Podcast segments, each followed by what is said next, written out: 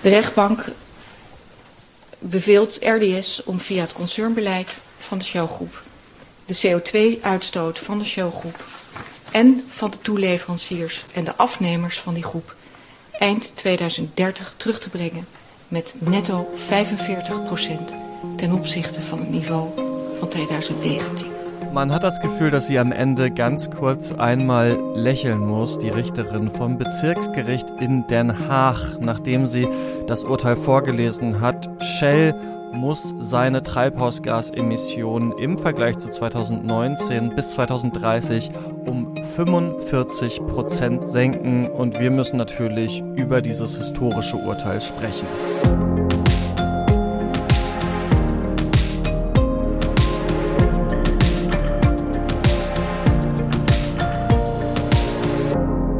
Ihr hört das Klima-Update, den Nachrichtenpodcast von Klimareporter mit großen Neuigkeiten in dieser Woche aus den Niederlanden. Ich bin Christian Eichler und freue mich darüber mit Sandra Kirchner, oder? Ja, hi Christian, das kann man wohl so sagen. Nach dem Urteil des Bundesverfassungsgerichts neulich haben wir am Mittwoch tatsächlich das nächste historische Urteil bekommen, das uns wahrscheinlich noch die nächsten Jahre beschäftigen wird. Denn da ist ein Prozess zu Ende gegangen, über den wir hier im Podcast schon mal Anfang Dezember gesprochen haben.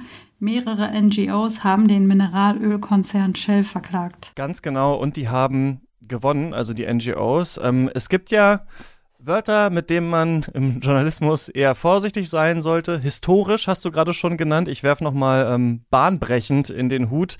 Denn das ist das erste Mal, bitte alle die Luft anhalten, dass ein Gericht einen Konzern zu einem Klimaziel verklagt hat. Und das stellt wirklich einiges auf den Kopf, was wir bisher über Klimapolitik wissen.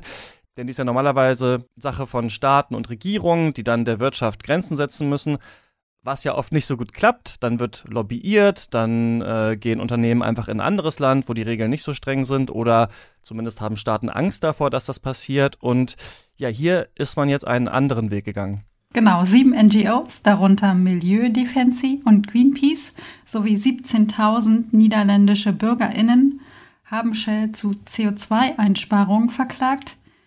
Und das ist neu. Normalerweise werden Unternehmen zu Entschädigungszahlungen verklagt, also für Klimaschäden, die sie schon angerichtet haben. Hier war die Argumentation aber anders. Die KlägerInnen haben gesagt, wenn ihr so weitermacht wie bisher, dann werden die Bürger und die Bürgerinnen der Niederlande davon gefährdet werden. Und dabei haben sie sich auch auf die Europäische Menschenrechtskonvention berufen und das Gericht sieht das anscheinend ähnlich. Auch Konzerne dürfen Menschenrechte nicht verletzen und deshalb hat das Gericht entschieden, Shell muss nun seine Treibhausgasemissionen bis 2030, also in neun Jahren, um 45 Prozent im Vergleich zu 2019 verringern. Ja, ursprünglich hatte Shell nur mit 20 Prozent gegenüber 2016 geplant und der Konzern hat auf dieses neue Ziel von 45 Prozent natürlich äh, keine Lust und will in Berufung gehen. UmweltschützerInnen wiederum sprechen natürlich von einem Riesenerfolg und ich denke auch, ja, dass hier ein ganz wichtiger Präzedenzfall geschaffen worden ist, denn ja, wenn man nachweisen kann, dass ein Unternehmen großen Teil am Klimawandel hat und man selbst eben vom Klimawandel gefährdet ist, dann wird man so wahrscheinlich noch mehr Unternehmen zum Klimaschutz zwingen können. Ja, die Frage ist natürlich, was jetzt weiter passiert. Für viele Unternehmen ist das sicher ein Warnsignal, dass solche Urteile möglich sind. Und etliche werden sich jetzt überlegen, ob sie schon stärker CO2 reduzieren können oder sollen, auch weil es ja Druck von Seiten der Investoren gibt, wie zum Beispiel diese Woche passiert beim US-Ölkonzern Chevron, der die Emissionen seiner Produkte reduzieren soll. Aber wir werden wohl immer häufiger Urteile zu Klimaklagen hören. Weltweit wurden schon mehr als 1700 Klimaklagen eingereicht, etliche auch gegen Energiekonzerne. Und was die Gerichte da entscheiden werden, bleibt spannend. Und was man vielleicht auch nochmal sagen muss, ist ja auch, welche wichtige Rolle Umweltverbände und AktivistInnen hier spielen, also die die Klagen unterstützen oder auch einreichen, wenn man das so beobachtet, ne, dann ist halt dieser große Schulterschluss, den es ja gab zwischen Fridays for Future und Scientists for Future, mhm. aber zum Beispiel auch den AnwältInnen von German Watch, ja, mittlerweile politisch sehr wirksam. Also wir hatten dieses Urteil vom Bundesverfassungsgericht, wir haben jetzt dieses Urteil, da ist einfach einiges im Rollen, so dass auch die Öffentlichkeit langsam merkt, Moment mal, Klimaschutz äh, wird einfach immer wichtiger, gerade wenn das auch nochmal von den Gerichten äh, bestätigt wird. Also ich finde, das ist auch einfach beeindruckend und schön zu sehen. Ja. Wir machen direkt weiter mit einer Klage und zwar vor dem Europäischen Gerichtshof. Und zwar ist Folgendes passiert. Es gibt einen Braunkohletagebau in Polen, der heißt Turo und der liegt am Dreiländereck zwischen Deutschland, Tschechien und Polen. Und da sollte eigentlich noch bis 2026 gebaggert werden, aber Polen hat das jetzt verlängert. Genau. Eigentlich hat der polnische Konzern PGE, der den Tagebau betreibt, nur eine begrenzte Erlaubnis bekommen. Und das hat man dann wieder aus dem Nichts schwupps bis 2044 verlängert. Und es soll auch noch tiefer gebaggert werden als bisher. Und das hat die unmittelbaren Nachbarn, nämlich Tschechien, beunruhigt. Das kann für uns gefährlich werden, wurde argumentiert vor allem weil dieses Baggern die Grundwasserversorgung gefährdet, denn für den weiteren Tagebaubetrieb müsste das Grundwasser noch weiter abgesenkt werden. Und deshalb hat Tschechien vor dem Europäischen Gerichtshof eine Klage eingereicht und auch in diesem Fall wurde hier für die KlägerInnen entschieden. Der EuGH sagt, ja, ihr habt recht, Polen hat hier gegen EU-Richtlinien verstoßen. Man muss bei solchen Projekten nämlich eine grenzüberschreitende Prüfung der Umweltverträglichkeit machen. Das hat Polen aber nicht getan. Was Polen schon machen will, ist eine Dichtungswand zu bauen, damit eben das Trinkwasser in Tschechien nicht gefährdet ist. Aber auch da meinte der EuGH, na ja, also wenn ihr schon plant, was gegen diese Trinkwasserknappheit zu machen, dann heißt das ja, dass ihr wisst, mhm. dass das Trinkwasser durch euer Handeln knapp werden könnte. Und das spricht eigentlich auch eher gegen dieses Projekt.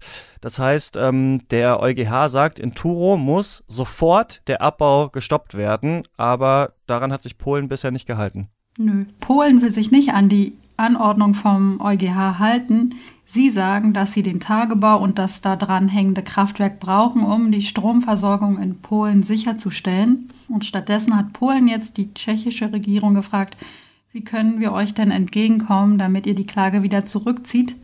Da gibt es gerade Gespräche, aber noch keine Einigung.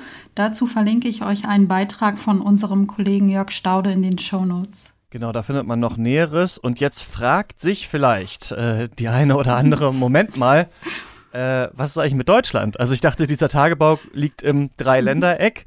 Äh, also hat ja auch Deutschland da vielleicht noch ein Wörtchen mitzureden. Ja, also die Regierung Sachsen, die da unter anderem zuständig wäre, hält sich bisher sehr bedeckt, hat sich da bisher auf noch keine Seite geschlagen, was aber auch bedeuten könnte, dass Polen dann eben auch nicht für eventuelle Schäden aufkommen würde, die durch diesen Tagebau vielleicht in Deutschland entstehen könnten. Denn mit Tschechien zum Beispiel redet Polen ja immerhin, gerade jetzt nach dieser Klage. Also hier verschläft Deutschland gerade eine Möglichkeit zum Umweltschutz und wir können alle nur hoffen, dass ja diesem Tagebau vielleicht doch noch irgendwie der Riegel vorgeschoben wird, denn Braunkohleabbau bis 2044, das passt natürlich nicht ähm, zu einer schnellen Energiewende, damit die Klimakrise eben nicht ganz so schlimm wird. Als nächstes sollten wir über ein Thema sprechen, das super wichtig ist, worüber aber gefühlt in der Öffentlichkeit viel zu wenig gesprochen wird, nämlich über die EU-Agrarsubventionen der nächsten Jahre. 387 Milliarden Euro will die EU in den nächsten sieben Jahren für Landwirtschaft ausgeben. Doch an welche Bedingungen die Gelder geknüpft werden oder ob es einfach direkt an Agrarbetriebe gezahlt wird, Darüber verhandelt die EU nun schon seit über zwei Jahren. Ja, und es geht halt um enorm viel Geld. 60 Milliarden Euro vergibt die EU jedes Jahr für die Förderung der Landwirtschaft und das ist mit etwa 40 Prozent der größte Posten im Gesamthaushalt der EU. Und da wird eben heftig gestritten, wie das Geld verwendet werden soll. Die einen wollen, dass es so weitergeht wie bisher, also dass die Agrarbetriebe möglichst viel Geld einfach direkt ausgezahlt bekommen. Das ist so die Position der AgrarministerInnen der EU. Die wollen natürlich möglichst viel rausholen für die Bäuerinnen und Bauern in ihren Ländern und die warnen vor zu viel Bürokratie, wenn es mehr Umweltauflagen geben würde. Und das EU-Parlament will wiederum, dass das Geld mehr an Umwelt- und Klimaschutzbedingungen gekoppelt wird. Ja, und seit Dienstag verhandeln jetzt also die Mitgliedsländer der EU mit dem Parlament und mit der Kommission und sie versuchen zu einer Einigung zu kommen. Da geht es zum Teil echt heiß her. Am Mittwoch haben die PolitikerInnen bis in die späten Abendstunden miteinander um die Details gerungen. Und es sieht so aus, dass sich die Verhandlungen auch am Donnerstag noch bis in den Abend oder gar in den Freitag ziehen werden. Das Ergebnis dieser Verhandlungen bekommen wir wohl gar nicht mehr mit. Ja, stimmt, jetzt ist es raus. Wir zeichnen äh, diesen Podcast meistens am Donnerstagnachmittag auf, so wie auch jetzt. Und da ist die EU eben gerade noch in den Verhandlungen. Es sind also noch viele grundlegende Fragen offen, aber eigentlich ähm, sieht es so aus, dass man diese Verhandlungen eigentlich mit dem jetzigen Treffen auch beenden will. Wir wissen also nicht ganz, wie es ausgeht, aber wir können ja trotzdem mal die strittigsten Punkte besprechen. Also das EU-Parlament will, dass mehr Geld für Ökoleistungen ausgegeben werden soll nämlich 30 Prozent aus der sogenannten ersten Säule soll an Ökoleistungen gekoppelt werden. Das sind die Direktzahlungen, die Landwirtschaftsbetriebe bisher ja einfach ohne Gegenleistung je nach Größe ihrer Agrarfläche bekommen haben. Und die EU-Mitgliedstaaten wollen aber nur 25 Prozent an Ökoleistungen koppeln mit einer zweijährigen Lernphase, wo es Ausnahmen geben soll. Das klingt jetzt erstmal nicht wie so ein großer Unterschied, 30 Prozent, 25 Prozent, aber 5 Prozentpunkte machen bei den Milliarden, um die es da geht, natürlich einen krassen Unterschied aus.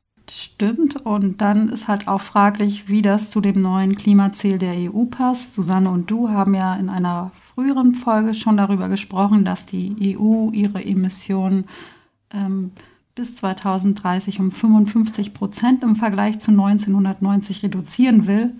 Und die Umweltorganisation Germanwatch sagt beispielsweise, um mit dem neuen Klimaziel kompatibel zu sein, müssten die Gelder für Ökosystemleistungen schrittweise wachsen, bis sie 2027 mindestens 50 Prozent erreichen werden. Das ist also noch deutlich unter dem, was das Parlament oder die Mitgliedstaaten der EU überhaupt wollen. Und dann ist ja auch noch offen, was alles als Ökoleistung anerkannt werden soll. Der grüne Europaabgeordnete Martin Häusling befürchtet zum Beispiel, dass darunter auch Techniken oder Praktiken fallen können, die gar nichts für den Umweltschutz oder auch für Klimaschutz bringen könnten. Eine weitere Forderung des Parlaments ist, dass nur noch aktive Landwirte die Förderung erhalten können. Wir wissen ja, dass es auch immer mehr Unternehmen gibt, wie in Deutschland zum Beispiel Vielmann oder der Finanzdienstleister MLP, die in Agrarflächen investieren und dafür dann auch noch Agrarförderung von der EU bekommen. Und dann will das Parlament noch, dass mehr Gelder an kleine Betriebe gehen sollen und dass Betriebe nicht mehr als 100.000 Euro pro Jahr ähm, bekommen sollen. Und wenn ArbeitnehmerInnenrechte nicht eingehalten werden, sollen die Direktzahlungen auch wieder abgezogen werden können. Genau, da gibt es also noch einiges zu verhandeln. Es wird also spannend, wie sich Parlament, die Kommission und die Länder einigen werden. Sicher ist aber, für den Klimaschutz müsste die gesamte Reform viel ambitionierter sein. Ja, Fridays for Future drängen zum Beispiel darauf, dass die bisherigen Vorschläge zurückgezogen werden sollen und die gesamten Verhandlungen neu gestartet werden. Das hatten auch andere Umweltorganisationen und manche EU-ParlamentarierInnen gefordert. Aber das ist eher unwahrscheinlich. Es wird wohl eher auf einen Kompromiss hinauslaufen, der nicht ganz so toll fürs Klima ist. Tja, werden wir sehen. Das war es auf jeden Fall mit dem Klima-Update für diese Woche. Ihr könnt uns immer Feedback schreiben an klima-update.klimareporter.de und wir freuen uns natürlich auch, wenn ihr diesen Podcast abonniert und noch mehr, wenn ihr uns ein paar Sterne gebt, zum Beispiel auf Apple Podcasts oder iTunes. Ähm, das wäre auch super. Ja, und wie immer danken wir jetzt unseren SpenderInnen, die unsere Arbeit ermöglichen. Das waren Jule Weigele, Hartmut Vogt, Matthias Ertel, Winfried Christ, Patrick Schmidt und Markus Otto. Vielen Dank und bis zum nächsten Mal. Bis dann.